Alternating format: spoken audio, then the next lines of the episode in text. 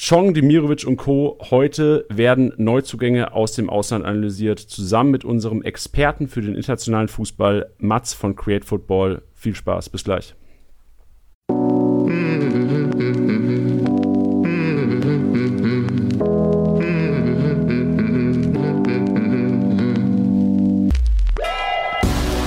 Spieltagssieger wie Sieger, der Kickbase Podcast. Mit deinen Hosts Titti und Janni. Ja, hallo und herzlich willkommen, liebe Hörer. Es ist Montag, es ist Spieltagssieger Besieger, dein Kickbase Podcast, zusammen mit deinen Hosts Titti und Janni. Titti, was geht? Ich hatte gerade schon wieder Angst, dass ich irgendwas reinrufen muss, weil du machst das ja gerne mal so spontan mit deinen Hosts und dann ist es mal lange still. Aber Servus. Titti, wie ist es denn? Wie ist, wie ist die Lage in München? Die Lage ist gut. Das Wetter nervt ein bisschen. Der Sommer ist ein bisschen an mir vorbeigegangen. Ähm, aber ansonsten ist die Lage natürlich super. Ja, aber bei schlechtem Wetter kann man immer schön in der App managen. Das ist mal ganz gut. Da sagt die Freundin auch nicht, dass du irgendwie rausgehen musst oder sowas. Da kannst du schön daheim bleiben und Kickbase managen. Das ist eh wetterunabhängig. Ja, okay. Auch bei 40 Grad. Eben. Gerade dann. Dann ist es halt so heiß draußen, dann muss man reingehen. Dann sieht man Bildschirm auch besser. Ja, das stimmt. Weniger Akku wird verbraucht. Man muss hier als Manager denken, Freunde. Man muss Eben. als Manager denken. Ja, Tilly, heute haben wir ein geballtes Thema. Also wir haben Neuzugänge aus dem Ausland. Wir holen auch gleich oder äh, später, nachdem wir die Learnings abgehakt haben, Mats hinzu. Ähm, für alle, die jetzt sich wundern, warum da ein 2.0 am Titel steht, es gab schon mal eine Analyse der Neuzugänge. Ähm, da haben wir jetzt die Neuzugänge, die vor drei, vier Wochen war die Episode, glaube ich. Also es müsste jetzt die, müsste ungefähr einen Monat her sein. Das heißt, wenn heute nicht alles gecovert wird, sind die Neuzugänge wahrscheinlich schon analysiert worden. Also gerne auch mal reinhören, falls ihr das noch nicht gemacht habt in die Episode. Unbedingt. Es wurde ja auch von euch gefordert, also es haben viele Leute geschrieben, dass wir zu den Neuzugängen aus dem Ausland auf jeden Fall nochmal was machen sollen. Dementsprechend gehen wir dem Wunsch natürlich nach. Und da ihr seht, dass wir super, super cute Boys sind und genau das machen, was ihr fordert, ähm, hätten wir gerne haben wir eine kleine Bitte. Nämlich subscribt uns doch zu Deutsch, abonniert uns doch bitte auf Apple Music und Spotify, damit wir da auch weiterhin sehr, sehr viel Spaß haben können. Es ist ein kleiner Klick für euch, aber es würde uns sehr, sehr viel bedeuten. Und ja, das war's auch schon von der Promo. Ätzend, gell? Ich lasse es jetzt, Entschuldigung. Aber schön, dass du es gemacht hast. Ich finde es auch mal ein bisschen cringy. aber danke, dass du es übernommen hast heute. Sehr gerne, sehr gerne. Sehr gerne. Ja, gehen wir doch direkt rein. Wir starten ja immer in unseren Podcast mit Learnings. Das haben wir jetzt die ganze Saison über gemacht. Ähm, jetzt natürlich kurze Zeit nicht möglich gewesen, weil keiner trainiert hat, keine Testspiele, keine Spiele anstanden. Aber jetzt in der neuen Saison haben wir es wieder eingeführt und die heutigen Vereine, die gecovert werden von uns in den Learnings, sind Gladbach, Wolfsburg und Bremen, Ladies and Gentlemen. Die drei Vereine, wir haben auch euch nochmal gefragt, wen ihr gerne dabei hättet wild. Also im Grunde wahrscheinlich alle 18 Vereine waren in der, in, bei den Learnings mit dabei. Aber die meisten haben tatsächlich, also viele wollten Wolfsburg, viele Bremen und Gladbach haben wir, glaube ich, in der letzten Woche schon mal versprochen, dass wir das nochmal thematisieren werden, weil auch viele Leute dann auf unseren Aufruf, Teddy, den wir gestartet haben, geantwortet haben und gesagt haben, das ist meine Einschätzung, ich bin Gladbach-Fan, lange Jahre, also dann wirklich sicherlich, ich will jetzt nicht übertreiben, aber zweistellig uns die Leute geschrieben aus Gladbach. Danke auf jeden Fall an euch. Wir haben das ein bisschen zusammengemixt und Titi und ich werden jetzt einfach mal so die, die Learnings zu Gladbach in Zusammenarbeit mit euch präsentieren. Ja. also, das war eine Situation, Titi, jetzt, da hättest du was das, reinschreien müssen. Ja, ich weiß, aber ich weiß dann auch nicht was. Deswegen kommt einfach mal ein nüchternes Ja. Ja, also die erste Diskussion ist ja grundsätzlich die, die Formationssituation.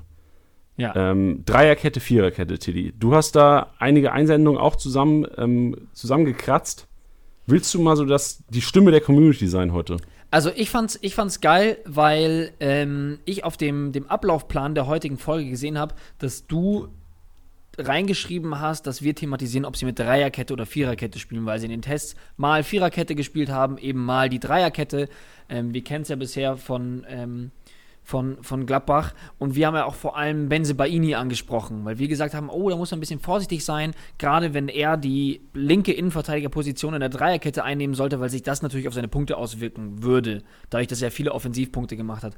Und dann fand ich sehr geil, neben den vielen, ähm, neben den vielen Einsendungen, die wir bekommen haben, habe ich auch eine äh, private bekommen, nämlich von Hannes, ähm, wer sich an unseren Gladbach-Trip, den wir auch immer wieder erwähnen, äh, sich da zurückerinnert, haben wir jemanden ausgelost, der mit uns ins Stadion gegangen ist, weil wir eine Karte über hatten. Äh, das war übrigens auch nochmal hier zu erwähnen. Das war kein Witz. Es war jetzt nicht von Anfang an geplant, dass wir gesagt haben, jo, wir verlosen da eine als geile Promo-Aktion, sondern uns ist wirklich auf der Fahrt hin aufgefallen.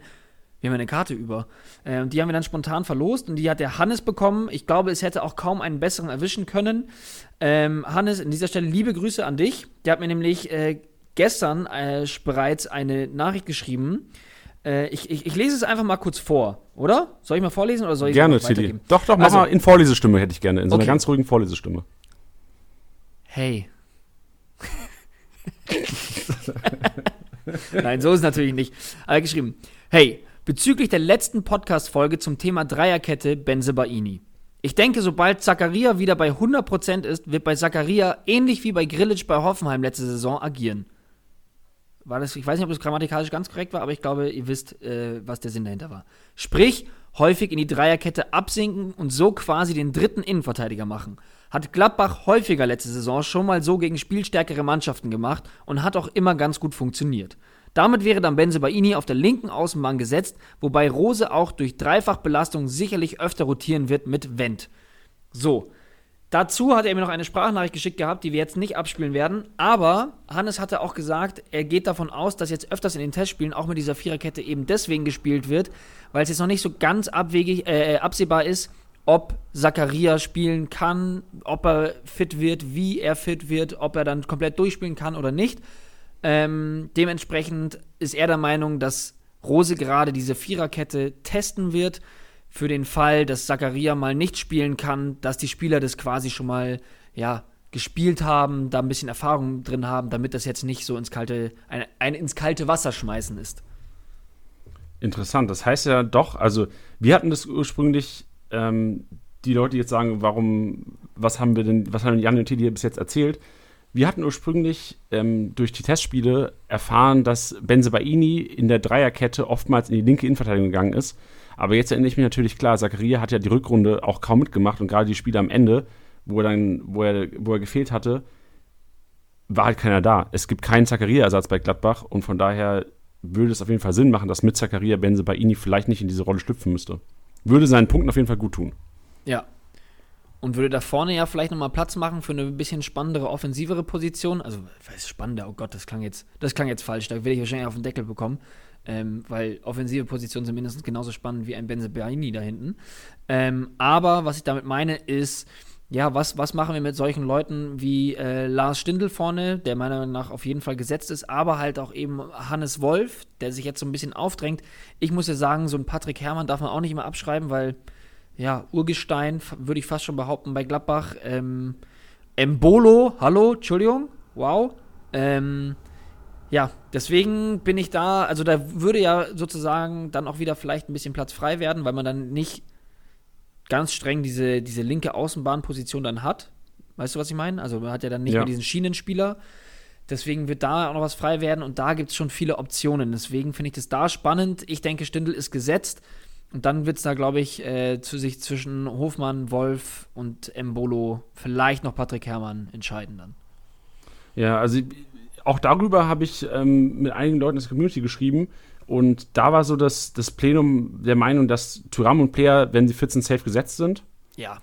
Und dass Stindel auch tatsächlich, das war für mich auch ein bisschen überraschend, dass einige der Meinung waren, dass Stindel gar nicht, ähm, also selbst als Kapitän, gar nicht hundertprozentig gesetzt ist, weil einfach Wolf diese starke Vorbereitung spielt.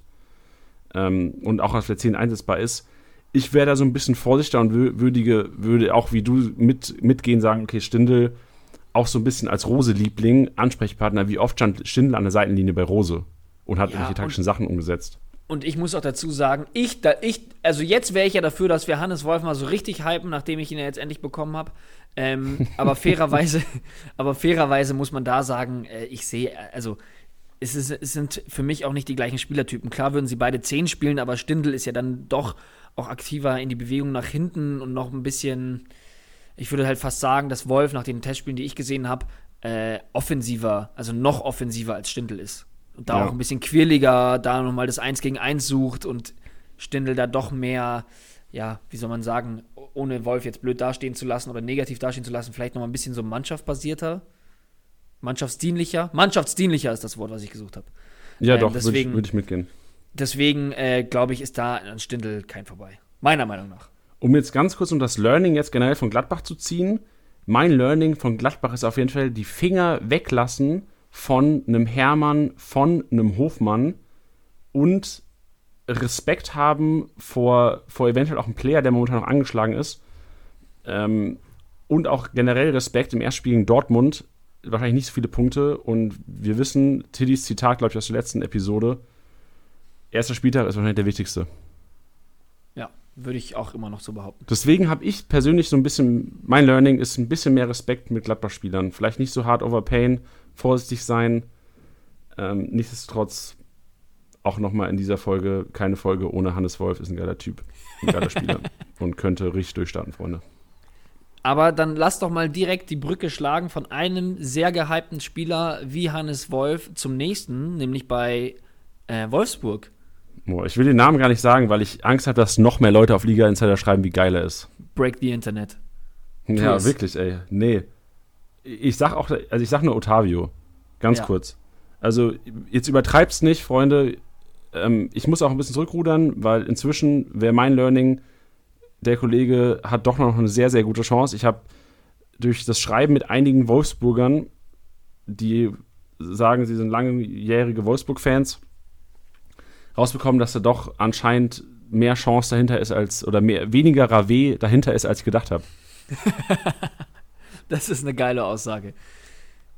Die mag ich. Ja, also ich kann es noch nicht so gut einschätzen. Ähm, er ist ja so ein bisschen in die, in die Kickbase-Ruhmeshalle eingezogen, nachdem dem er ja so geile Spiele gemacht hatte, als Roussillon ausgefallen ist. Und äh, dadurch ist ja der Hype entstanden, dass er jetzt so langsam wieder fit wird, Roussillon nicht mehr so an die, an die seine unfassbar geile Saison da anschließen konnte. Dadurch ist ja dieser Hype entstanden, dann wurde es bei Liga Insider unter jeden, äh, unter jeden Beitrag gespammt und dann wird das ja auch dann so ein Running Gag. Aber von den Nachrichten, die wir bekommen haben, ja, was du richtig gerade gesagt hast, scheint es ja wirklich eine Option zu sein. Ja, Learning aus dem letzten Testspiel, aber ähm, das ist so ein bisschen gegenläufig, sonst hätten wir wahrscheinlich Otave hier jetzt offiziell mal ge gehypt. Roussillon stand im Test in der gefühlten ersten Elf. Also es war die bessere Elf in der ersten Halbzeit. Mm, Von daher noch so ein bisschen Vorsicht und generell glaube ich bei beiden Vorsicht beim kranken Overpay, weil ich glaube, selbst wenn am ersten Spieltag jetzt beispielsweise Otavio in der Startelf steht, allein durch die Dreifachbelastung ähm, und die sehr, sehr vielen Spiele, die Wolfsburg zu, zu spielen hat dieses Jahr, glaube ich nicht, dass da, also glaube ich, dass er auf Linksverteidigerposition gerne mal rotiert werden kann. Gerade wenn beide fit sind und weil beide wahrscheinlich auch einfach ähm, in vielen anderen Vereinen Startelf spielen würden. Dann ähm, lass uns doch noch zu dem Neuzugang der Wölfe gehen. Zu Ja. Bar Bartosz Bialik. Ja, ich meine, das machen wir intensiv nachher noch mit Mats auf jeden Fall. Da nur das Learning, der hat direkt getroffen und das Learning auch, was die Stürmer angeht. 4 für 2 wurde gespielt. Also es wurde mit zwei Stürmern gespielt in den Tests, was natürlich eine Chance ist. Also generell wurde oft, Weghor- Weghorst hat letzte Saison, glaube ich, nie oder selten mal einen zweiten Stürmer neben sich gehabt. Und das ist auf jeden Fall eine Variante, die momentan getestet wird, dass da ein zweiter Stürmer vorne ist. Heißt aber auch, es ist eine Chance für Bialek, es ist eine Chance auch für Daniel Ginczek. Ähm, und es ist auch eine Chance, je nachdem, wie er, ob es passt, quasi, ob vom Setup für Brecherloh vielleicht sogar neben Weghorst. Oder vielleicht auch Memedi. Ich sage nur, dass es eine Chance ist. Das Learning ist eine, eine Chance für einen zweiten Stürmer bei Wolfsburg. Die Saison. Noch eine Frage. Ich meine, wir kommen auf Bialik ja auf jeden Fall noch zu sprechen. Aber hast du das Tor gesehen? Ich habe es nicht gesehen, nein. Hast du es gesehen? Ich habe es gesehen. Ich war anfangs sehr impressed, dass er getroffen hat und das erste Tor in dieser Partie gemacht hat. Ähm, aber ja, das, also, ja. War ein geiles Tor. Nee, Zieler kam rausgerannt und er dann aus, weiß ich nicht, also noch außerhalb vom 16er auf jeden Fall. Also noch ein Stückchen vorm 16er äh, halt aufs leere Tor den Ball da einfach nur so reinbuxiert. Also jetzt noch nicht immer Mhm. rein. Also Bono hat da noch irgendwas probiert, den da irgendwie abzuwehren. Aber wie breit ist ein Fußballtor? Sieben Meter? Oh Gott, jetzt habe ich vielleicht was Dummes gesagt. Ich glaube aber sieben Meter, oder? Ich weiß es nicht, keine Ahnung. Bundesliga Tormaße. Jetzt schauen wir mal ganz kurz. Ja. Ja, vor- 7,32 Meter. So, passt. Er hat auf jeden Fall versucht, mit seiner Statur da irgendwie noch ein bisschen was rauszuholen, aber der, der spielt den, also das ist, das war wie einfach, wie als würde man auf dem Bolzplatz so ein Spiel spielen, wer nicht mehr das Tor trifft und der hat dann einfach den da, opala, der hat den da einfach nur reingeschoben, that's it. Also war jetzt Okay. kein krankes Ding. Deswegen. Aber vielleicht Learning, ja, Learning daraus vielleicht, ähm, also Horn bleibt auf jeden Fall im Tor bei Köln nach so einer Aktion. Ja, ja, muss man sich anschauen. Es war jetzt nicht so schlimm von Zieler, aber ja. Gut. Aber da Kommen können wir gleich Bremen. mit, mit Mats noch quatschen. Genau, kommen wir da kann. Mats mal sagen. Kommen wir zu Bremen und da eine sehr interessante Aussage getätigt worden von Kofeld, der sich momentan eine Startelf von Werder Bremen nicht ohne Sargent vorstellen kann. Und daraus unser Learning direkt, oh scheiße, das könnte eng für Lücke werden. Füllkrug eventuell bei einem Raschitzer Verbleib, so, eventuell sogar auf der Bank am ersten Spieltag. Tilly, was hast du denn dazu? Ah, Ich, ich weiß es nicht. Ich glaube, ich bin aber auch ein bisschen vorbelastet. Also für jeden, der jetzt vielleicht neu dabei ist oder neuer dabei ist. Ich bin jetzt natürlich emotional enorm vorbelastet, weil ich ein Riesenfan von Niklas Füllkrug bin. Ähm, ich kann es mir aber trotzdem, auch trotz der Aussage, nicht vorstellen, weil Füllkrug und Kofeld auch richtig dicke Buddies sind, auch wenn es da jetzt letztens mal im Training ordentlich gekracht hat zwischen den beiden. Aber ähm, Füllkrug ist, glaube ich, letztendlich zu wichtig. Sargent war ja auch so ein bisschen im Abstiegskampf, das hat man ja auch gesehen. Eher so der, der irgendwie die Gegner so ein bisschen kaputt gerannt hat. Ähm, und ich halte Füllkrug dann doch als den deutlich besseren Stürmer, dass ich nicht glaube, dass man einen Füllkrug für einen Sargent auf die Bank setzt. Das ist ein Zitat, das können wir uns echt mal schön rausschneiden, dafür, dass wahrscheinlich am ersten Spieltag es anders läuft und mir man da so richtig einen von Latz haut. Äh, ich kann es mir aber ehrlich gesagt nicht vorstellen, weil Füllkrug meiner Meinung nach immer noch der bessere Stürmer ist. Ja, also der Meinung bin ich auch, dass Füllkrug der bessere Stürmer ist. Ich fand es nur interessant, dass so eine Aussage getätigt wird. Ja, Und wir wissen, das System von Werder Bremen, ähm, momentan spielen die so ein bisschen das Dortmund-System. Mit, ähm, mit quasi einem klaren Stürmer und dann so zwei, zwei fast oder zentralisiertere Außenspieler. so Halbposition, ne? Ja, du weißt, was ich meine. Richtig. Und da wäre halt Sargent und Füllkrug schwer einzubinden, glaube ich, in Ja. das System. Aber sind wir gespannt. Ein, and ein anderes Learning aus den Testspielen auf jeden Fall, dass Patrick Eras sich sehr gut macht momentan und auch eine Chance, ähm, Klaassen und Eggestein ein bisschen mehr Freiraum zu geben nach vorne. Wenn, Lever äh, wenn Bremen mit diesem Sechser spielt, wenn Patrick Eras eine Chance hat, da in die, in die Startelf zu rücken, die er meiner Meinung Meinung nach auf jeden Fall hat, könnte es heißen, dass Patrick Eras so die Scheißarbeit macht. Die, Kick, die Arbeit, die null belohnt wird in Kickbase. Die macht Eras. und dann ist auf der anderen Seite einfach wieder dieser posi positive Effekt, ähm, kann auftreten für Klaas und Eggestein, die dann auf der 8 viel mehr Platz nach vorne haben, nach hinten nicht so stark agieren müssen, weil Eras einfach da abräumt und ähm, eventuell mehr Kickbase-Punkte für Klaas und Eggestein in dieser Saison auf den Achterpositionen. Also vielleicht the return of Maxi Eggestein oder was? Ja, vielleicht. Also, das ist so mein Take. Also, die haben im, im Test gegen Gröning, war das, glaube ich, haben die 4-0 gewonnen und Eras hat da hinten abgeräumt, teilweise auch nach vorne zu, vorne zu finden gewesen und macht seine Sache, glaube ich, relativ gut. Und ich glaube echt, dass der realistische Chancen hat, da Startelf zu spielen am erst- ersten Spieltag. Finde ich sehr spannend. Sollte man auf jeden Fall ähm, im Auge behalten, was da so abgeht. Ja. Das waren die Learnings, Freunde. Wir haben jetzt noch ein, ein, ein Schmankerl, Tiddy. Ja. Das Learning-Schmankerl, weil jetzt gibt es ein Learning aus letzten Jahr. Das klingt jetzt erstmal kacke, aber wir haben, was haben wir gelernt aus dem letzten Saisonstart? Was blieb uns im Kopf, Tilly? Ich lieb's, ich lieb's wie du es wie du's angeteasert hast. Das klingt jetzt erstmal kacke und das ist dann, äh, ja, geil. Ja, weil ein Learning Ja. aus dem letzten Jahr bringt ja einem nichts, aber es ist halt immer wieder dasselbe. Der erste Spieltag, der Markt wird sich, ich, ich prognostiziere, der Markt wird sich fast identisch wie zum letzten Jahr verhalten nach dem ersten Spieltag. Jetzt müssen wir natürlich wissen, wie verhält sich der Markt nach dem ersten Spieltag. Ja, also was da ja natürlich ähm, immer auffällt, ist, dass viele Leute ja ein bisschen, ja, eine Hemmschwelle haben, Aufsteiger zu kaufen, was ich auch verstehe, vor allem, weil man bei vielen auch nicht wirklich weiß, wer spielt, wer spielt nicht, wer punktet, wer punktet nicht. Also deswegen, das war ja auch so ähm, bei, bei manchen Paderborn-Spielern, wenn man da jetzt äh, zurückdenkt an Hünemeyer, ähm, Strodig etc., dass es da, hm, waren alle auch so ein bisschen verhalten, dann hat man gesehen, oh, die räumen ja ganz gut ab, punktemäßig, und die spielen auf jeden Fall. Klar gibt es auch viele Positionen, wo man weiß, die sind definitiv besetzt, aber man muss ja auch von der Allgemeinheit, ähm, man muss ja bei den Transfermarkt ja immer, beziehungsweise bei dem Marktwert muss ja immer auch äh, an die Allgemeinheit denken, dass es jetzt nicht nur Leute sind, die Podcast hören und völlig intuit sind, sondern halt auch Leute, die das ein bisschen ja, wie soll man sagen, ein bisschen mehr aus der Ferne betrachten und dann sagen, oh, guck mal, der spielt auf jeden Fall und oh, der hat auf jeden Fall gespielt.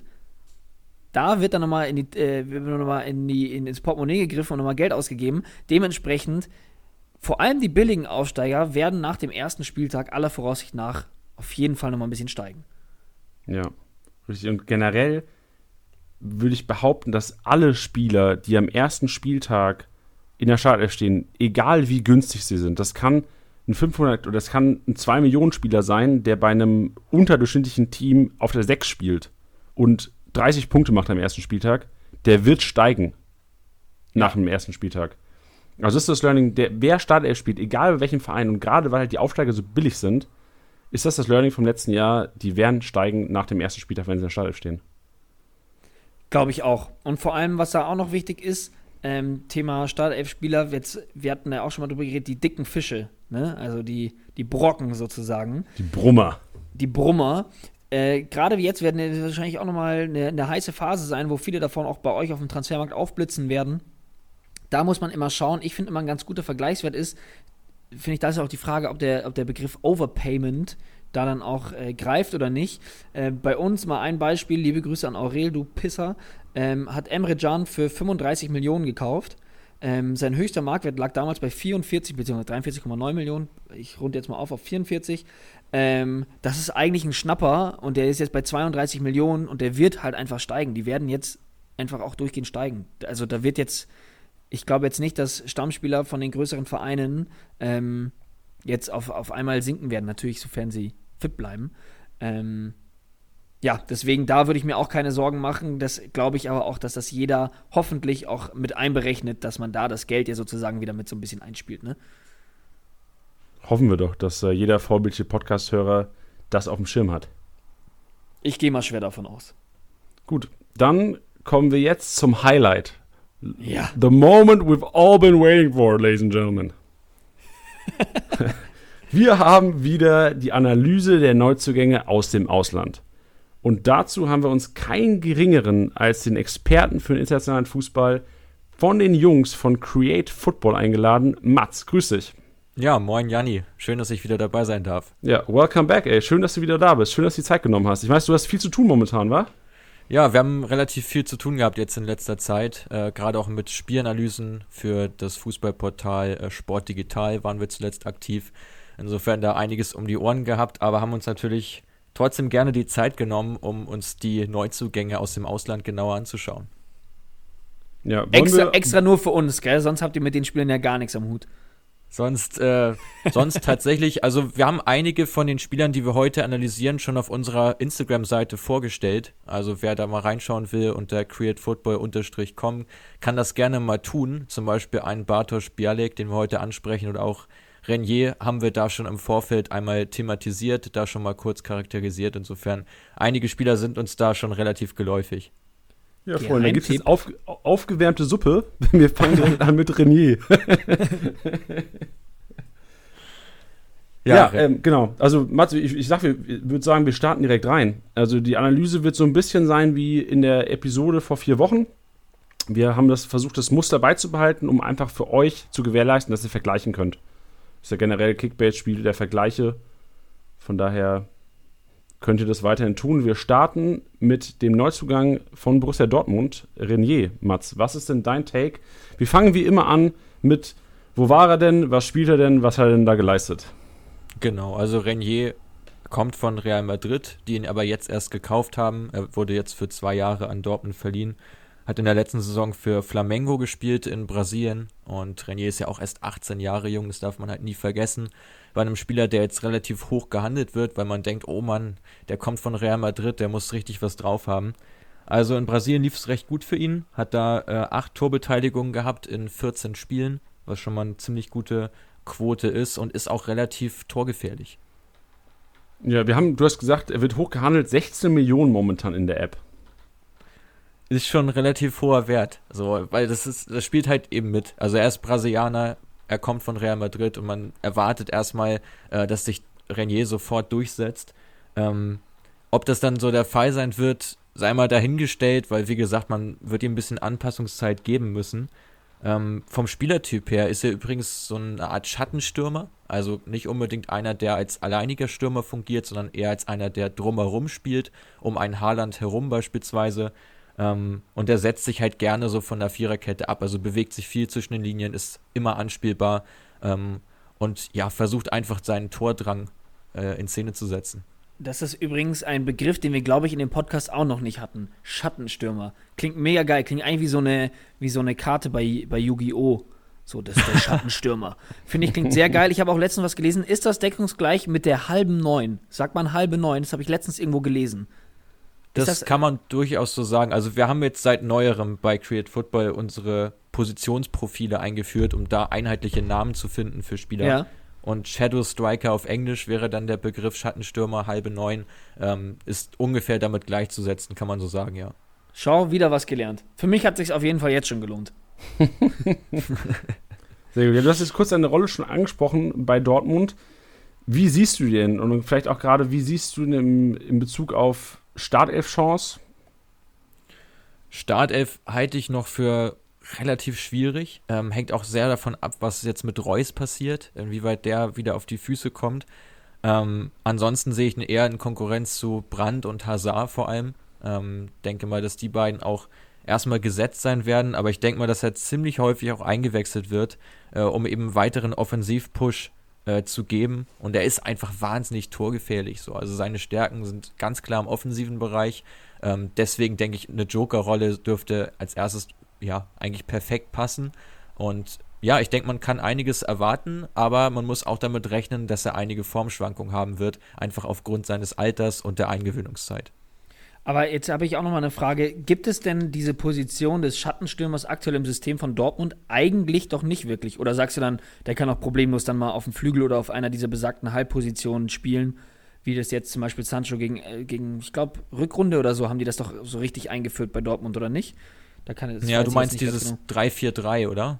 Genau. Dieses 3-4-3 mit den engen Stürmern sozusagen, wenn man so genau, will. Genau, das, genau. Genau, das, also die beiden sind, glaube ich, die Positionen, die für Renier in Frage kommen.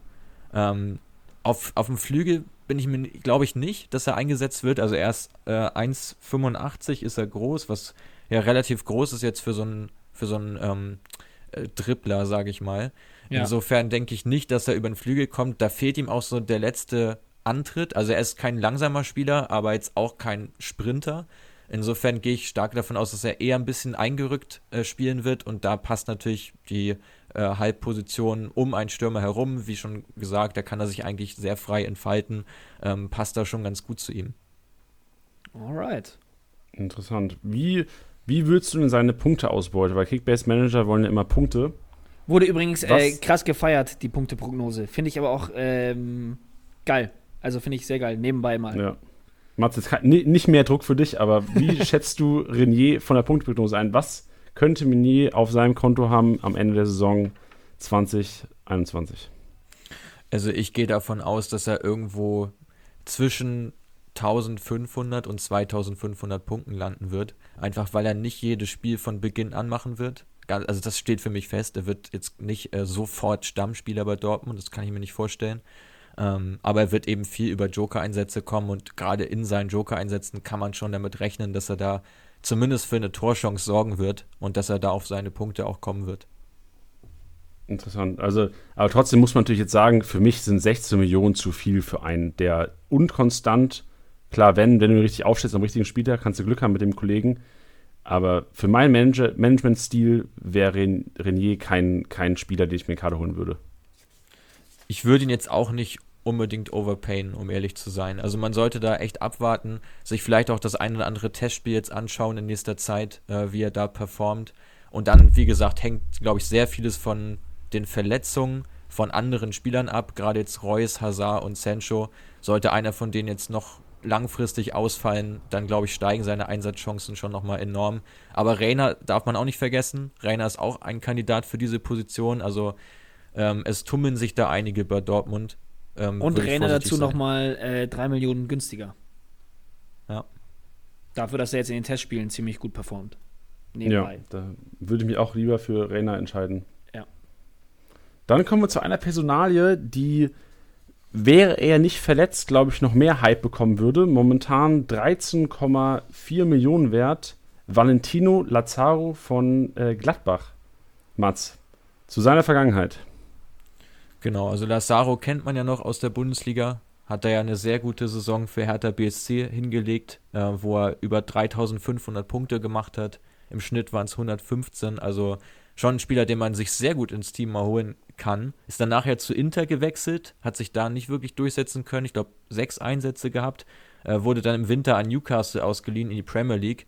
Und auch da wirklich kaum im Spielrhythmus gewesen. Und ich denke mal, er wird jetzt in Gladbach einfach nur zusehen, dass er wieder mehr Spiel Spielpraxis bekommt.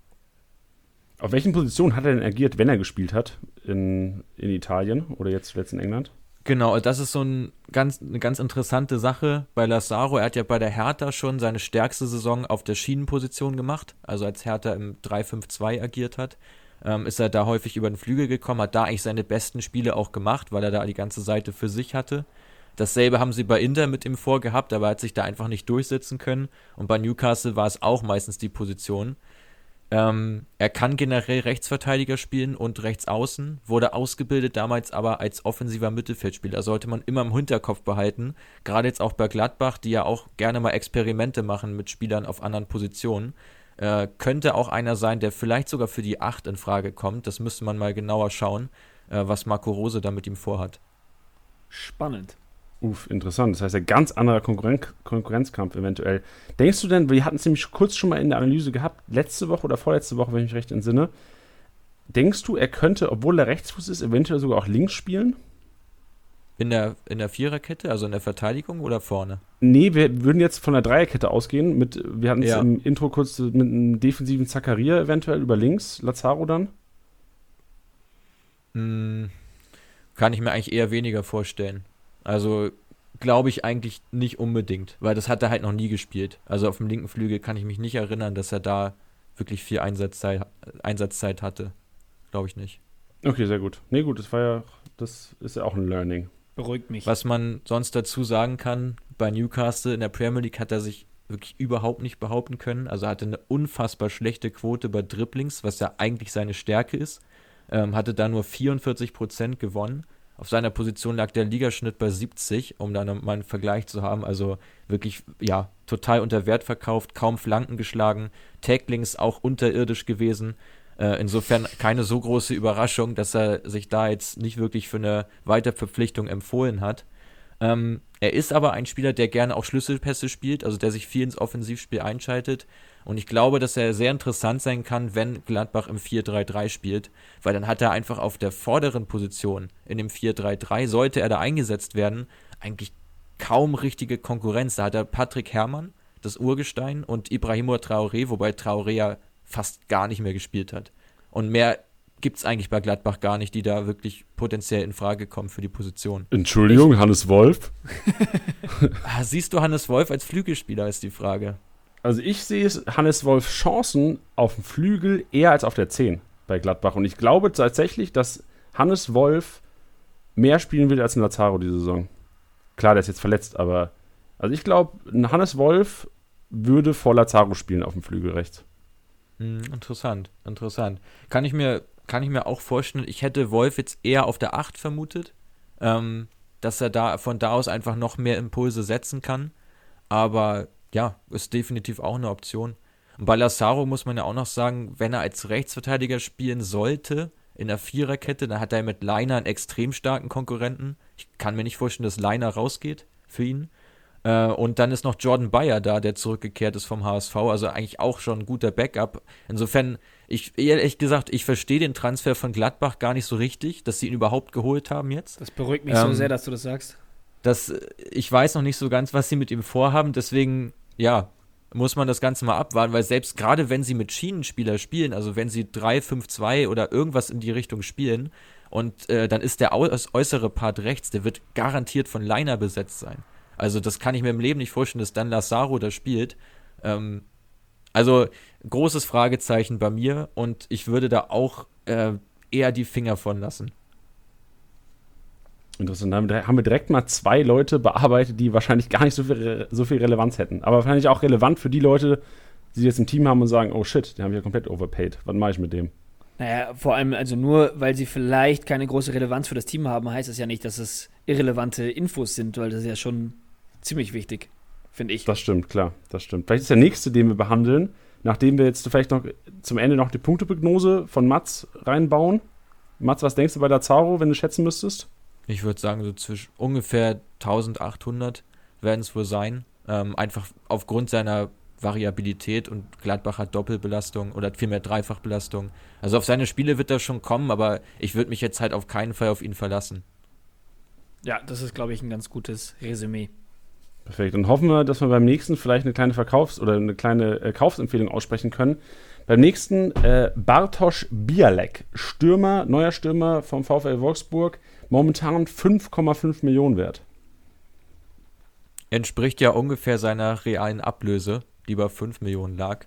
Ähm, ja, Bialik kam ja aus der polnischen Liga von einem mittelmäßigen Verein, wo er allerdings 11 Scorerpunkte in 19 Spielen ähm, fabrizieren konnte, das mit 18 Jahren. Also extrem interessanter Spieler erstmal, das kann man an der Stelle mal sagen. Ähm, ist so ein Typ Targetman, ähnlich wie Weghorst, auch ziemlich groß, 1,91, macht viele Bälle fest und, und legt dann eben ab. Also so vom Spielertyp, um ihn mal kurz vorzustellen. Also auch, also auch vielleicht einer, der jetzt, ähm, ja, was so, was Kickbase-Punkte angeht, so Rohpunkte, würdest du dann sagen, dass das dann viel ist oder halt eben dementsprechend nicht? Also so wie du es gerade gesagt hast, ähm, klingt es ja eher wie jemand, der Punkte macht, wenn er halt eben trifft.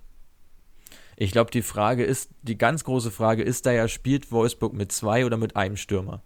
Davon hängt bei Bialik eigentlich fast alles ab. Weil ich glaube, wenn er neben Weghorst spielt, dann wird er viel mehr Freiheiten haben und wird viel mehr ähm, auch Aktionen noch haben. am Spiel beteiligt sein. Sollte er der einzige Stürmer sein, da hat er es, glaube ich, wirklich schwer. Also gerade auch zu Beginn jetzt äh, seiner Bundesliga-Karriere, dürft nicht vergessen, er ist 18 Jahre alt. Und gerade bei so polnischen Stürmern, wie jetzt Arkadiusz Milik fällt mir da ein oder Lewandowski auch, die waren im ersten Jahr in der Bundesliga nicht besonders gut. Und ich glaube, das sollte man im Hinterkopf behalten, dass es vielleicht einer ist, der in der nächsten Saison, also in der übernächsten kann man jetzt schon sagen, ähm, der da vielleicht richtig durchstartet. Aber jetzt mal abwarten. Ja, ich glaube auch, dass viel abhängig ist, ob das System mit ein zwei oder zwei Stimmen gespielt wird. Und ich glaube, selbst wenn zwei Stürmer da sind, ist einfach auch noch sehr viel Konkurrenz da für ihn. Also ich sehe da einen Ginczek, der lange Jahre immer wieder gezeigt hat, dass er echt auch Bundesliga-Niveau hat tatsächlich, aber halt echt sich oft verletzt hat, oft raus gewesen ist. Ähm, Mimedi, der auch oft zeigt, so ey, ich kann Wolfsburg echt weiterhelfen, aber auch mal wieder, immer wieder ausfällt.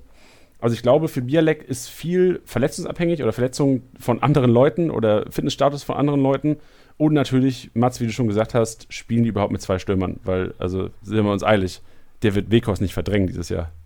Nee, das, das kann ich mir auch beim besten Willen nicht vorstellen. Hängt ja auch so ein bisschen davon ab, ob Wekos vielleicht noch wechselt. Da gab es ja auch einige Gerüchte, haben sich jetzt in den letzten Wochen aber wieder gelegt.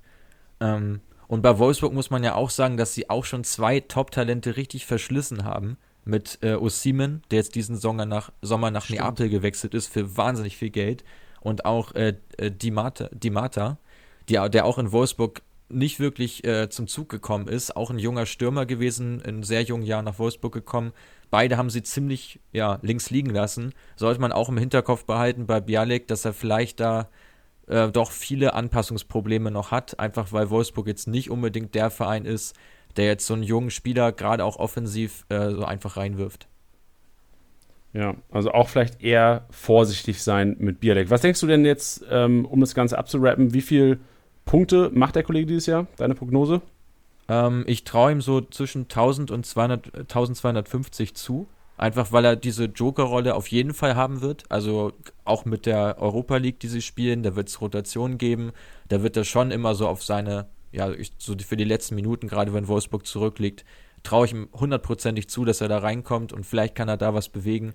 Aber jetzt kein Spieler, der völlig durch die Decke schießen wird im ersten Jahr. Aber wir behalten es mal für, für den Hinterkopf. Ähm, je nachdem, wie sich seine Saison entwickelt, fürs nächste Jahr, glaube ich, ein ganz interessanter Spieler. Sind wir mal gespannt. Also schon mal fürs, fürs Learning nächstes Jahr kommt der Kollege direkt mal rein. Direkt mal in die Notizen ballern und erinnere mich in einem Jahr. Ja, Weck, Wecker stellen am besten. Ja, äh, kommen, bleiben wir bei Wolfsburg Und zwar gehen wir in die Verteidigung. Gab es auch einen Zu Neuzugang, ähm, Lacroix, der eventuell sogar sehr, sehr interessant sein könnte aufgrund der, des pfeifrischen Drüsenfiebers vom Pongracic. Das sehe ich ganz genauso. Also das ähm, kann man an der Stelle mal sagen. Seine Konkurrenz in der Innenverteidigung besteht ja sonst nur noch aus Brooks, der gesetzt sein dürfte. Pongracic hast du gerade angesprochen, der wird noch lange ausfallen. Und dann sind noch Tisserand und Bruma da, den man aber, glaube ich, beiden jetzt nicht so viel zutraut in Wolfsburg, auch eher so die Backups sind. Gila Vogie kann es noch spielen, hat es jetzt, glaube ich, auch in Testspielen getan. Ähm, also da ist Wolfsburg nicht besonders hochkarätig besetzt, was eine Chance sein kann für Lacra. So, was hat der Kollege denn gemacht in der Vergangenheit? Jetzt sind natürlich alle Kickbase-Manager mega gespannt, ob der Kollege das Zeug hätte, theoretisch. Also der Franzose kommt von Sochaux aus der zweiten französischen Liga, hat da 20 Spiele gemacht, ähm, 1,90 groß, waren noch einige weitere Vereine an ihm dran, wie unter anderem Atalanta Bergamo, die man vielleicht jetzt so aus der Champions League kennt, haben da eine sehr gute Saison gespielt. Ähm, was ganz interessant ist, er ist trotz seiner 1,90 Körpergröße ziemlich schwach in der Luft, also gewinnt nur 3,6 Duelle pro Spiel, ähm, was ja im Vergleich zu seiner Liga, äh, im Vergleich zum, zur zweiten französischen Liga schon recht schwach ist. Ähm, die Quote ist auch nicht besonders gut gewesen dazu wenige Pässe. Unter Druck lässt er sich auch leicht äh, setzen, wird dann nervös, schlägt vielleicht einen langen Ball. Ball. Also schon noch einer, der eigentlich Zeit benötigt. Ähm, und ich würde auch stark davon abraten, ihn zu holen, wäre da jetzt eben nicht dieses pfeifrische Drüsenfieber von Pongracic, weswegen er wirklich aktuell eine realistische Chance hat, tatsächlich zu spielen. Ähm, aber da würde ich ganz stark drauf gucken, ob Wolfsburg noch einen Innenverteidiger holt, weil sollte das der Fall sein, äh, traue ich ihm im Moment überhaupt nicht zu, da Stammspieler zu werden. Aber also du siehst dann auch quasi Tisserand oder Bruma, Brümer noch vor ihm.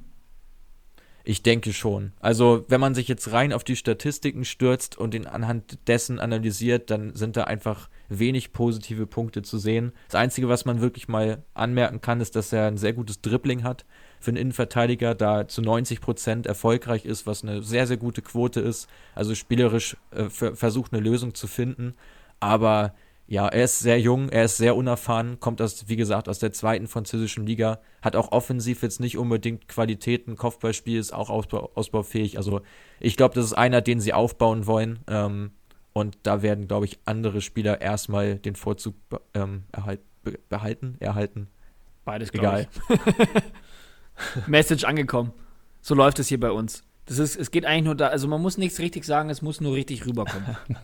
das ist richtig. Ja. Abschließend Punkteprognose für den Kollegen. Was sagst du? Oh, das ist schwierig jetzt. Im, irgendwo im dreistelligen Bereich. Also je nachdem, also wenn dann jetzt zu Saisonbeginn, ich glaube im Saisonverlauf äh, wird es relativ wenig Punkte für ihn, für ihn regnen. 100 ist eine geile Punkteprognose für eine Saison. Das ist auch vielversprechend. nee, 100 habe ich nicht gesagt. Ich habe nur gesagt, nee, das wird Ich habe 100, hab 100 gesagt, weil ich es geil finde, wenn man sagt dreistellig und dann sagt man 100. Ja, das ist natürlich wäre bitter. Aber damit ja. würdest du ja trotzdem recht behalten. Ja, Habt ihr gesagt, was jetzt der Marktwert gerade ist? Ähm, ich glaube, er liegt bei, also er ist jetzt neu in die App gekommen. Ich glaube sogar heute und ich glaube, er liegt bei knapp 1,2. Okay, ja. Also vielleicht dann sogar so ein bisschen Spekulatius, wie du gesagt hast, Mats, so für 1, 2 hole ich mir den Kollegen mal ins Team, muss ihn ja nicht aufstellen, wenn du sagst, ey, unter Druck, Panik, das klingt für mich zuerst mal, ey, ich habe ja keinen Bock im Kickbase-Team zu haben, wenn der die Bälle da wegschlägt und irgendwie Fehler vor Gegentor fabriziert. Aber wenn er spielt die ersten Spiele, wird der Marktwert bestimmt hochgehen. Also falls der Fall sein sollte, wenn er irgendwie nicht Tisserand aufgestellt wird neben Brooks. Und gerade noch zu der Kopfballstärke, finde ich vielleicht gar nicht so wichtig, weil du halt einen Brooks neben dir hast. Brooks ist so, der gewinnt jeden Kopfball. Da kannst du vielleicht mit Lacroix gehen. Und ich sehe Tisserand auch als sehr kopfballschwach. Also Bruma wäre da wahrscheinlich noch so der Kopfballstärkste von den drei. Ich finde aber Wolfsburgs äh, Verteidigungsplanung, gerade in der Innenverteidigung, sowieso ein bisschen fragwürdig. Also ich finde, sie haben ja, glaube ich, vor ein oder vor zwei Jahren mit Brooks und Bruma Stamm gespielt und die beiden sind für mich exakt der gleiche Spielertyp. Also ich weiß auch gar nicht, wie man darauf gekommen ist, die beiden nebeneinander zu stellen. Eigentlich kann es nicht funktionieren, weil du brauchst ja einen Gegenpart immer. Insofern gebe ich dir da in Teilen recht, aber ich glaube, dass Lacroix halt trotzdem noch nicht reif genug ist, äh, um diese Abgeklärtheit zu haben, äh, da auch die Bodenduelle dann eben zu gewinnen. Weil auch da ist er halt, er ist halt nicht überragend. Also er ist durchschnittlich, aber nicht überragend. Und das müsste ja eigentlich sein in der zweiten Liga Frankreichs, um bei Wolfsburg mithalten zu können. Ja, stimmt. Wahrscheinlich ist, ja, ist ein interessantes Statement. Wahrscheinlich dann eher so das Learning jetzt aus der Analyse, Tisserand vielleicht doch mehr Chancen, als man eigentlich gedacht hat. Ich schätze schon. Oder es wird eben Gila Vogie. Kann ich mir auch vorstellen. Stimmt, ich habe auch gesehen, Aufstellung Testspiel war Geologie tatsächlich in Verteidigung. Ja. Und mit Schlager hast du ja auch einen, der da die Sechserposition oder die defensiven, den defensiven Part Maxi Arnold da auch super machen könnte, theoretisch. Genau, ja.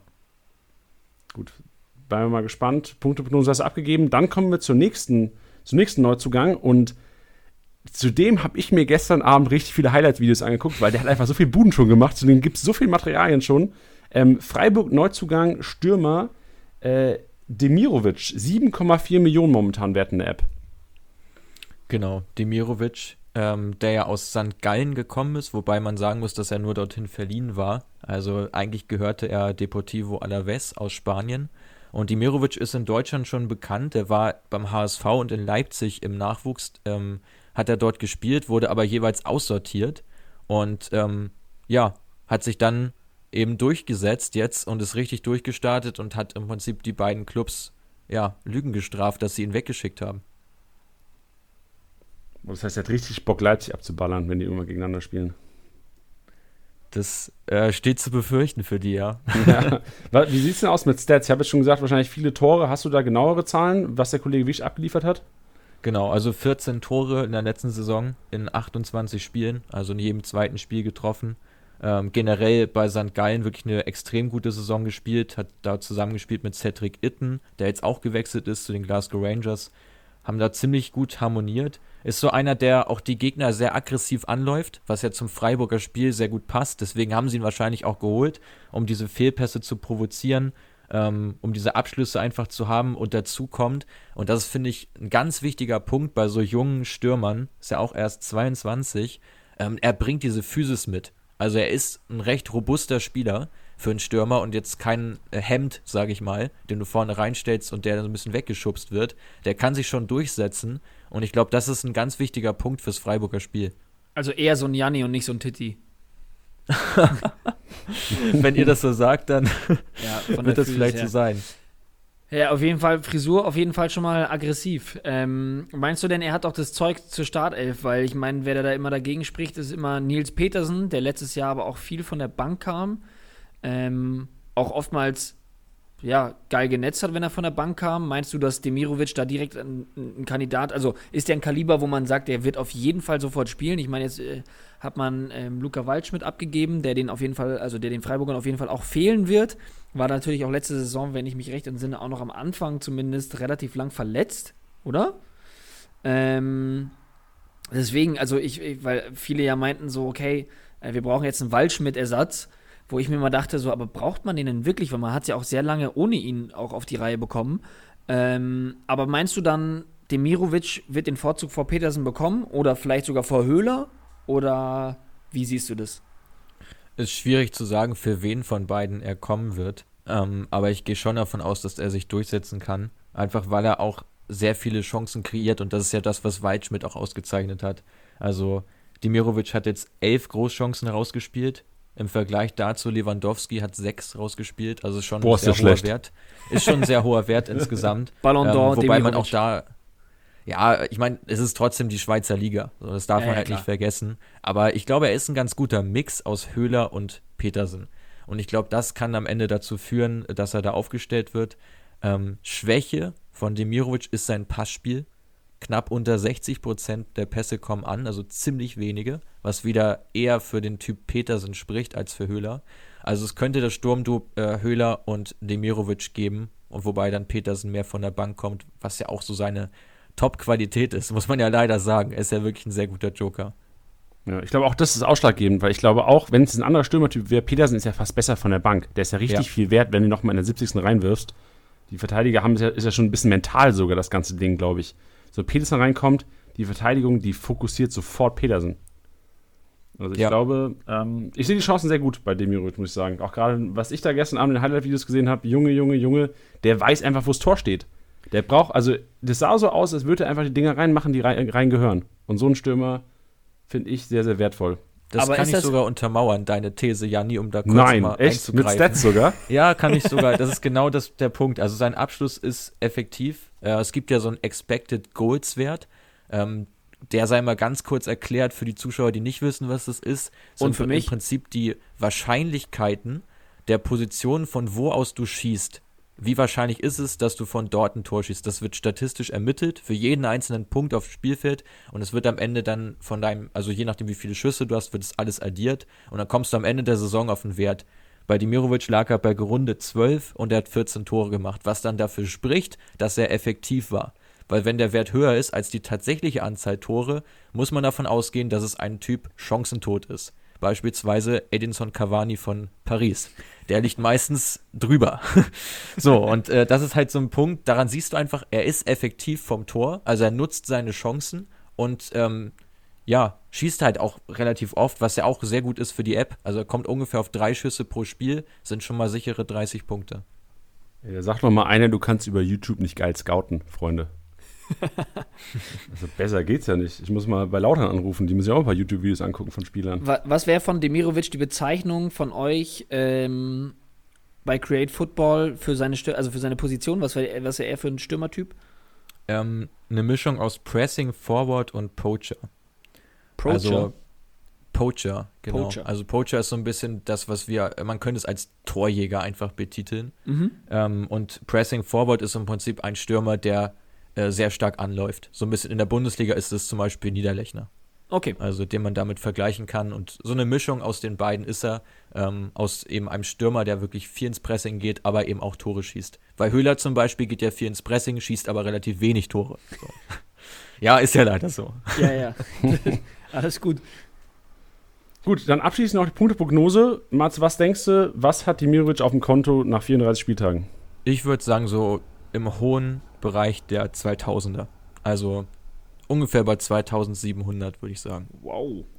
Also das ist schon ist doch ein für einen Stürmer ein guter Wert. Ich, ich würde ihn mir holen. Also gerade auch jetzt bei dem noch relativ niedrigen Preis ist es, glaube ich, einer, den man sich ganz gut mal in sein Team holen kann. Alright. Krass, also ich, ich sehe dann gerade, wenn ich sage, Player hat äh, 3-3 gemacht, weil der drittbeste Stürmer letztes Jahr hat 3-3 gemacht. Das ist ja nicht weit weg. Aber also es ist schon so.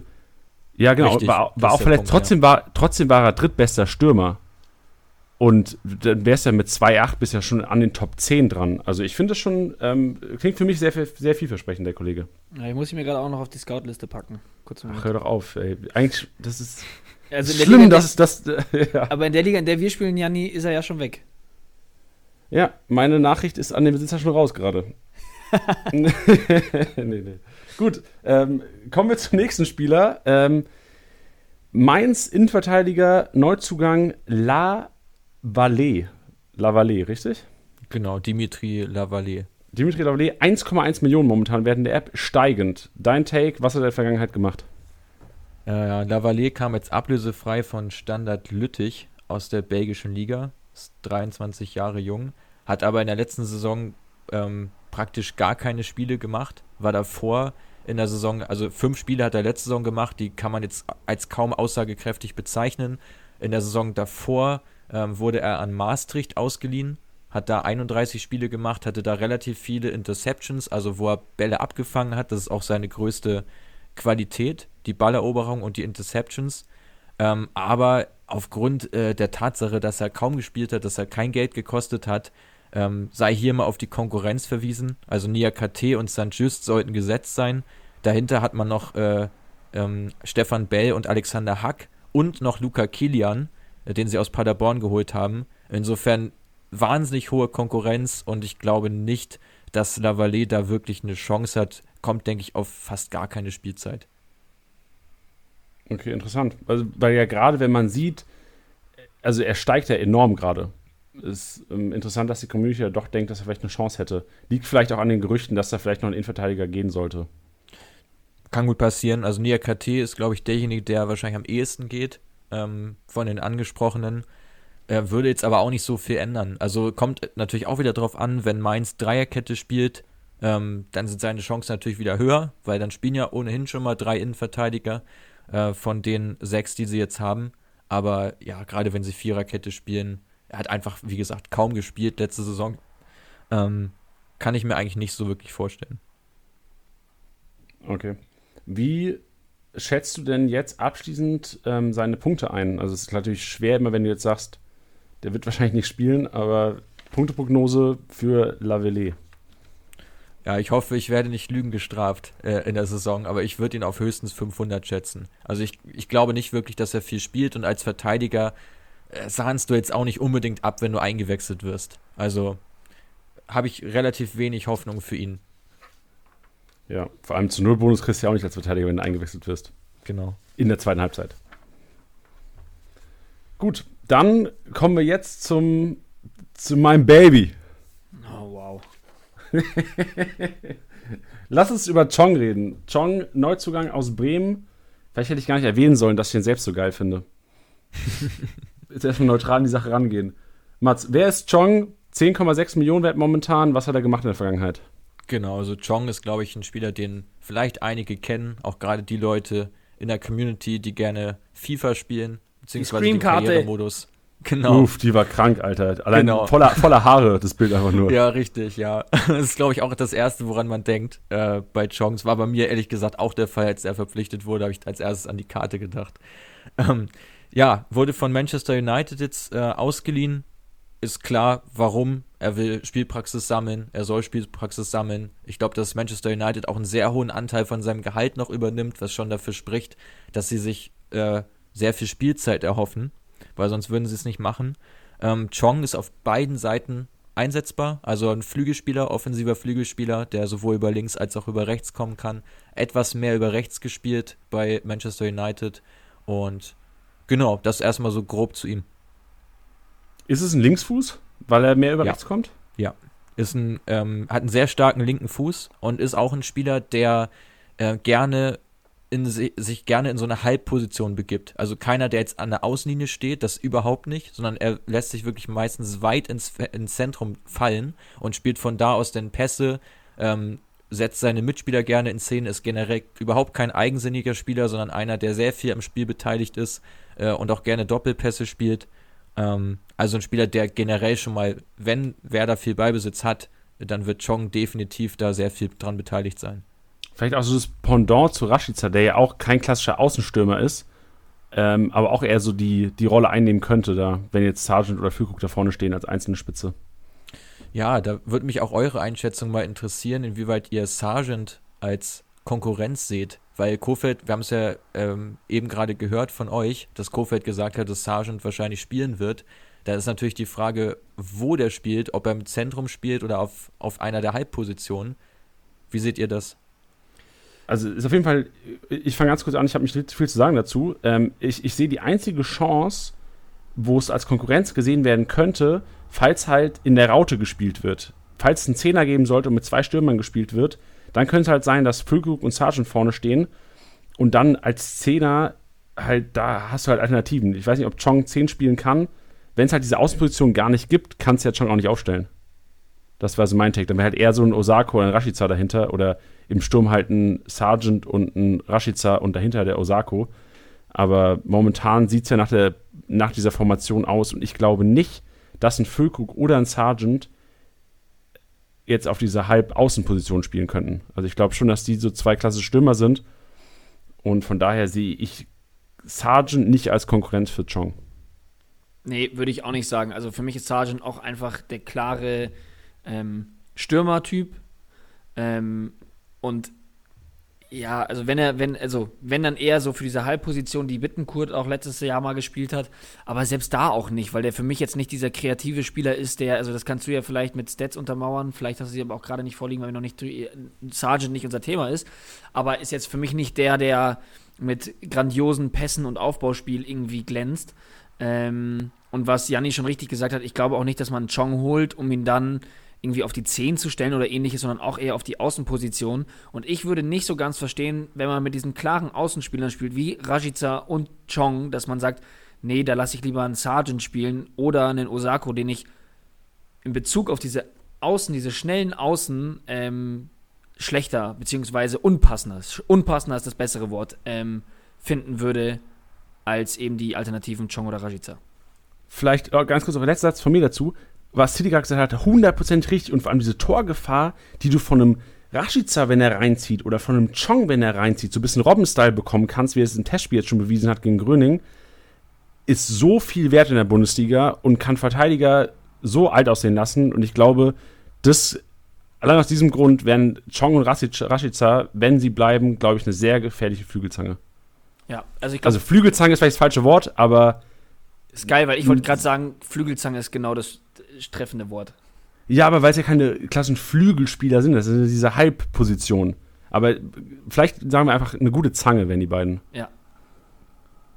Ja, stimme ich euch absolut zu. Also ähm, sehe ich ähnlich. Ich habe da jetzt mehrere Punkte zu. Einmal zu Osako, no hate, aber ich finde den unfassbar schlecht. Also ich an der Stelle einfach Das war Hate. Mats, das war Hate. Das ist ja, tut mir leid, aber gerade jetzt auch für das Spiel, für, für Kickbase, aber auch in echt, wenn du dir mal anschaust, wie viele Bälle der verliert, ganz egal, wo der aufgestellt wird. Also ich hab's nicht verstanden, dass der auch in der Saisonendphase jedes Mal wieder spielen durfte. Aber das nur mal so am Rande. Ähm, ich glaube, dass es ein Problem sein könnte für Füllkrug, wenn Rashica und Chong auf den Flügeln spielen, einfach weil beide jetzt nicht diejenigen sind, die zur Grundlinie gehen und flanken. Und das ist ja das, was Füllkrug eigentlich bräuchte, dass er permanent mit Flanken gefüt gefüttert wird. Deswegen kann ich mir gut vorstellen, wenn Sargent spielt, dass er auch gut zu den beiden Flügelspielern passt. Einfach weil Chong, habt ihr eben schon gesagt, richtigerweise, das ist einer, der eben gerne dann nach innen zieht. Und selbst wenn er den Abschluss nicht sucht, dann spielt er einen Steckpass. Also ich glaube, da werden wir sehr viele Key Passes von ihm sehen in der Bundesliga. Ähm, lässt sich statistisch leider noch nicht belegen, weil er einfach recht wenig gespielt hat und wenn dann eben in so eher weniger aussagekräftigen Spielen, wie jetzt so ein, wo es eh schon 4-0 steht in der Euroleague, wo er dann eingewechselt wird oder in irgendwelchen Freundschaftsspielen, würde ich deswegen nicht zu hoch hängen. Aber ich glaube, es kann ein Spieler sein, der wirklich sehr viele Schlüsselpässe spielt, ähm, aus seiner Position heraus. Und das, ja, ist halt genau das, was Sargent dann wiederum braucht. Also ich glaube, die drei können da richtig viel, äh, für richtig viel Gef- Gefahr sorgen. Ey, das riecht doch nach Pass des Todes und Großchance kreiert, Freunde. Genau. Das riecht ja, doch danach. Ja, ja. Ähm, ich möchte auch noch ga- ganz so was zu Chong sagen. Ähm, einfach nur für die, die sich vielleicht auch, äh, ja, wie soll man sagen, vor dem Transfer noch so ein bisschen mit ihm befasst haben. Denn er hat, glaube ich, sein letztes Spiel bei Manchester United auf dem Linksverteidiger gespielt. Ähm, was heißt, glaube ich, das, also ich glaube, es war das letzte Spiel, aber er hat auf jeden Fall einmal Linksverteidiger gespielt bei United. Und das, ähm, nur falls sich da jemand das vielleicht als Option aufschreiben würde, würde ich sagen, nee, äh, das kann jetzt wahrscheinlich Mats äh, auch so bestätigen, weil er auch in allen Testspielen und ähnliches vorne rechts offensiv gespielt hat. Deswegen, zumal haben die ja hinten Augustinsson, Friedel könnte es auf blöd auch noch spielen. Äh, deswegen würde ich das mal direkt rausstreichen. Aber richtiger Fakt, hat er tatsächlich für Manchester United schon gespielt. Ähm, aber ich glaube, Bremen ist dazu, sorry, aber die sind gerade auf dem rechten Flügel vorne oder generell vorne, äh, da brauchen sie ihn viel dringender als auf der Linksverteidigerposition. Da hat er auch viel mehr Qualitäten. Also, um jetzt nochmal Chong ein bisschen zu vergleichen, ich glaube, man kann ihn mit Luke Bacchio ganz gut gleichsetzen, wobei Luke Bacchio noch ein Stück weit eigensinniger ist, aber so die Spielanlage ist eine relativ ähnliche und ich glaube, dass er auch einer sein kann, der ähnlich wie Brandt eben diese, diese ja, Pässe des Todes halt ganz gut spielen kann. Und dazu kommt auch, dass Chong, glaube ich, viele Spiele, wenn er erstmal im Rhythmus drin ist, äh, auch durchspielen wird. Also ich glaube nicht, dass der jetzt einer ist, der ständig von der Bank kommt oder der dann nach 60 Minuten raus muss, weil er nicht mehr kann. Ähm, ich glaube, dass die ihn schon, dass sie schon ziemlich stark auf ihn bauen werden. Ey, als ihr Linksverteidiger, als C Linksverteidiger gesagt habt, habe ich gedacht, ey, schick den mal zwei Monate mit Goretzka ins Gym, da hast du einen Alfonso Davis 2.0. ey, wenn, er- wenn er versagt vorne, sollte es Bremen vielleicht in Erwägung ziehen. Ja, aber ich glaube, Nee, Ich war glaube- Spaß, Freunde, war Spaß. Ähm, kommen wir zur Punkteprognose. Mats, was glaubst du, was Chong am Ende der Saison haben wird auf dem Konto?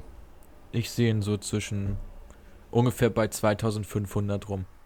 Also schon ein relativ hoher Wert äh, dafür, dass Bremen jetzt ja in der letzten Saison nicht so formidabel performt hat.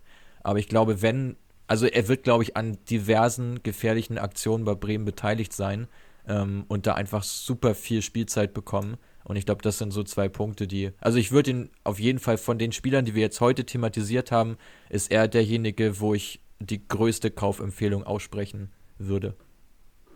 not. Ich glaube, es ist auch generell ist auch generell abhängig einfach von Bremen, weil ich glaube auch alle, also ich glaube fast alle Bremer, so ein Klaas, ein Egge, also Maxi Eggestein, ein Chong, ein Rashica, auch die Außenverteidiger, Gebrselassie, Augustinsson, ich glaube, die könnten richtig gute Kickbase-Spieler wieder werden, wie sie mal waren vor zwei Jahren. Also die, die da schon da waren natürlich. Die können richtig gute Kickbase-Spieler wieder werden, aber Bremen hat, muss halt einfach wieder Bundesliga-Fußball spielen. Und ich glaube, wenn sie das machen, wird auch Chong einer sein, wie du gesagt hast, Mats. Ich glaube, zweieinhalb ist auf jeden Fall drin. Also ich, hoffe mir wahrscheinlich auch ein bisschen, aber ich, ich, ich sehe das als realistisch an, wenn Bremen die auf die Spur findet.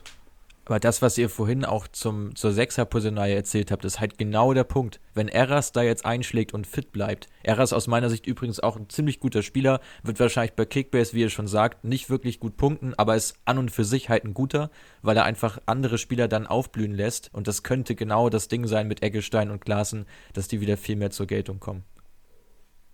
Bleiben wir gespannt. Ey, Bremen, also vielleicht eine sehr attraktive Kickbase-Mannschaft momentan. Also, oder gespickt mit vielen attraktiven Kickbase-Spielern, die sehr viel Potenzial haben auf Marktwertsteigerung und eventuell auch viele Punkte, wenn das System jetzt so kommt, wie Mats gerade nochmal gesagt hat, mit Eras auf der 6. Ja. Und ich glaube, das ist ja auch so das Interessante, was, glaube ich, die Zuhörer ganz gut als Learnings auch rausziehen können, weil wir haben jetzt ja auch einige Talente thematisiert. Es sind ja viele junge Spieler auch wieder dabei gewesen. Und letztlich hat man ja immer Bock auf diese jungen Talente in der App. Das geht mir selber ja auch nicht anders. Ähm, dabei einem Bialik mal zuzuschlagen ähm, und auch selbst bei Lavallee, bei dem Marktwert. Und trotzdem sollte man halt immer im Hinterkopf haben, so für Marktwertsteigerungen ist halt immer super. Ähm, aber man muss sich rechtzeitig trennen und wirklich wissen, wer spielt safe und wer hilft mir am Saisonstart wirklich weiter. Und da nützt es halt einfach mal, ähm, ja, genauer hinter die Spieler zu schauen und nicht nur zu sehen, okay, das ist ein richtig geiler Spieler, aber wenn er nicht spielt, auch so ein Renier, wenn er nicht spielt, ja, dann hilft er dir halt recht wenig. Und ich glaube, da ist es halt echt sinnvoll, da mal hinzuschauen. Und Chong ist wirklich einer, das ist ein geiler Spieler, den schaut man sich gerne an und da hat man auch echt Freude, wenn man den in der Samstagskonferenz schön beobachtet und den selber im Team hat, äh, weil er eben dann auch punktet und spielt. Und ich glaube, das ist so ein Ding, ähm, worauf man immer so ein bisschen achten sollte. Weise Worte von Mats hier heute. Geil. Das ist so mein Rausgehauen am Ende, wa? Aber man hat das ja, man hat das ja selbst genug erlebt. Ich, ich spreche immer von Michael Cuissance. Ich finde ihn überragend gut und ich habe ihn mir, ich glaube, fast durchgehend immer äh, in meinem Kader gehabt. Aber bei Gladbach hat er ja kaum gespielt. So. Und dann hast du da nichts von. Dann hast du ihn vielleicht geholt für deine knapp sieben Millionen und hast dir gedacht, oh, was für ein Schnäppchen. Wenn der jetzt explodiert, dann geht's ab. Aber wenn er nicht explodiert, hilft es dir nichts. Hilft nichts. Ja. Erklärt vielleicht auch immer die, die vielen, dass vor der Saison so ein Marktwert oder auch von diesem äh, Tangi Nianzu, dass er so abgegangen ist am Anfang. Das ist einfach nur die Geilheit nach jungen Spielern. Schon gut möglich, ja. Weil, also, man hat ja teilweise auch so einen Ansatz. Ich hatte das vor zwei Jahren zum Beispiel, dass ich auch generell nur junge Spieler in meinem Kader haben wollte. Weil ich einfach so eine wilde Garde äh, aufbauen wollte mit Spielern, die einfach dann hohe Ausschläge haben. Ähm, vielleicht nicht die größte Konstanz, aber dann dafür hohe Ausschläge. Und das ist halt manchmal so, ah, so, so, doch ein ziemlich starkes Raten, weil es halt manchmal auf mehreren Positionen dann schiefgehen kann, gerade zum Start. Und wenn du dann den ersten Spieltag hast und die Hälfte deines Teams spielt noch nicht mal und wird gerade mal eingewechselt, dann ist das schon extrem bitter, weil man dann halt sehr viel investieren muss in der Woche drauf, um überhaupt wieder auf äh, Stammspieler zu kommen. Ja, nee, das stimmt, das ist richtig. Also aufpassen, Freunde. Plan, strategisch planen und denkt mal nach, Freunde, bevor ihr jemanden kauft. Nachdenken einfach. Ja, gut. Sehr gut. Ich glaube, wir sind ja, ja mit, mit, mit den Spielern, die, die wir uns rausgeschrieben hatten, nach der Instagram-Umfrage durch. Soweit. Äh, wir hatten noch viele Fragen bekommen bezüglich Toussaint und Sefuig oder Sefoik. Ich weiß es, also ich, wir werden es wahrscheinlich im Laufe der kommenden Saison herausfinden, wie man es jetzt wirklich ausspricht.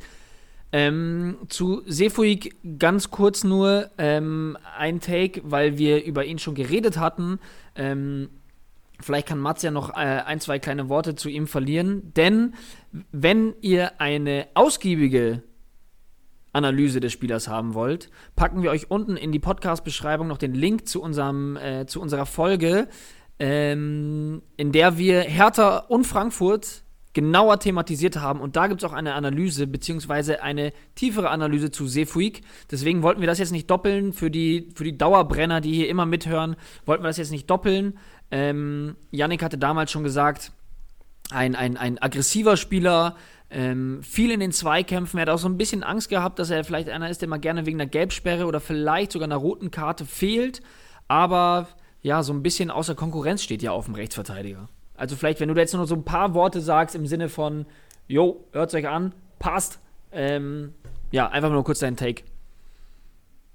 Ja, es, im Prinzip hast du jetzt schon fast alles gesagt. Also Sefiuk ist, glaube ich, wirklich ein Spieler, der auf jeden Fall spielen wird auf seiner Seite. Ähm, Peter Pickerick ist so der einzige wirklich ernsthafte Konkurrent. Da haben sie noch, glaube ich, Lukas Klünter. Ich könnte mir vorstellen, dass der den Verein noch verlässt, weil ich ihm da unter Labadia nicht so viel zutraue, hat auch unter ihm wenig gespielt. Ähm, und ich glaube, dass er auf jeden Fall gesetzt sein wird und Hertha auch allgemein eine Mannschaft ist, die man im Auge behalten sollte für die nächste Saison, weil sie, glaube ich, einen sehr offensiven Fußball spielen werden, mit vielen Offensivaktionen.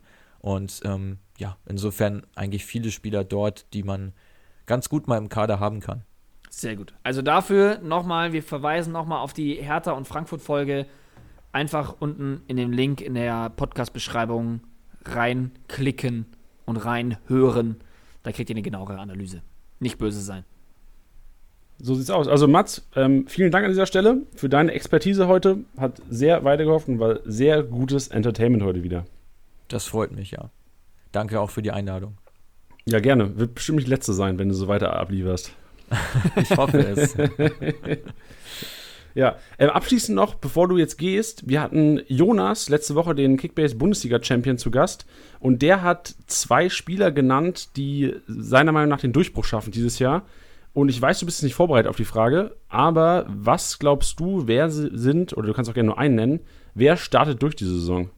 Boah. Ich dachte, du sagst mir jetzt die beiden Spieler, die er genannt hat, und ich soll dazu was sagen. Kann ich auch gerne sagen. Also kann, seine Worte waren, glaube ich, Samaseku und Kruse, wenn ich das richtig in Erinnerung habe. Max Kruse? Ja. Ja, gut, das kann ich mir auch gut vorstellen, weil der wird auf jeden Fall äh, eine sehr wichtige Rolle direkt haben bei, bei Union. Ähm, Samaseku finde ich immer, oh, weiß ich nicht, finde ich ein bisschen schwierig so, weil es wirklich ein Spieler ist, der äh, gerne mal gelbe Karten sammelt und dann auch so vorbelastet ist, wo du immer Bauchschmerzen hast, dass er vielleicht die gelb-rote kassiert. Da würde ich nicht unbedingt mitgehen. Ähm, ich finde da Baumgartner eigentlich interessanter bei Hoffenheim, wenn wir bei dem Team bleiben.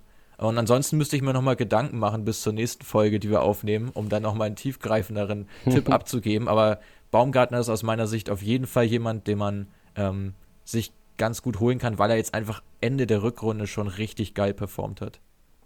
Da haben wir doch unseren Durchstarter. Sehr gut. Danke, Mats. Bitteschön. gut. Ja, Tiddy, das, das war's mal wieder für heute. Wir haben sehr viel mitnehmen können heute. Für uns bleibt auf jeden Fall noch ähm, danke auch an die Hörer natürlich an dieser Stelle. Und wir würden euch gerne mal auffordern, Tiddy hat euch schon aufgefordert, am ähm, Anfang der, der Episode uns zu subscriben, uns zu folgen, uns zu, äh, zu folgen, uns zu followen und uns zu abonnieren ich würde euch gerne auffordern, einfach mal generell der Kickbase-App im Google Play Store oder im App Store einfach mal eine Bewertung dazulassen. Das wäre so meine Aufforderung an dieser Stelle. Gerade jetzt, wenn ihr Podcast eh durch habt, Scouting-Liste aktualisiert, geht kurz einfach und bewertet ähm, einfach mal die App. Man macht sie nicht immer nur, wenn man irgendwas zu meckern hat. Das ist aber Deutschland. Das ist halt einfach das ist ein deutsches Ding. So, es ist halt, wenn es geil läuft, ist, bist du ruhig. Aber wenn es scheiße läuft, dann haust du aber richtig auf den Deckel. Ich, ich verstehe es ja irgendwo auch. Aber deswegen muss man manchmal mal einmal so diesen kleinen, aber feinen Anstupser geben. Deswegen, ähm, ja, würden wir uns sehr freuen, wenn ihr da mal kurz eine Bewertung da lasst. Genau, sehr schön. Dann, liebe Hörer, wir hören uns wieder nächste, nächste Woche Montag zur gewohnten Zeit am gewohnten Ort. Wo immer ihr gerade seid, habt noch einen schönen Abend, einen schönen Tag oder einen schönen Morgen. Kommt gut nach Hause. Belohnt euch. Und belohnt euch in der App am besten mit geilen Spielern. Tschüss. Tschüss.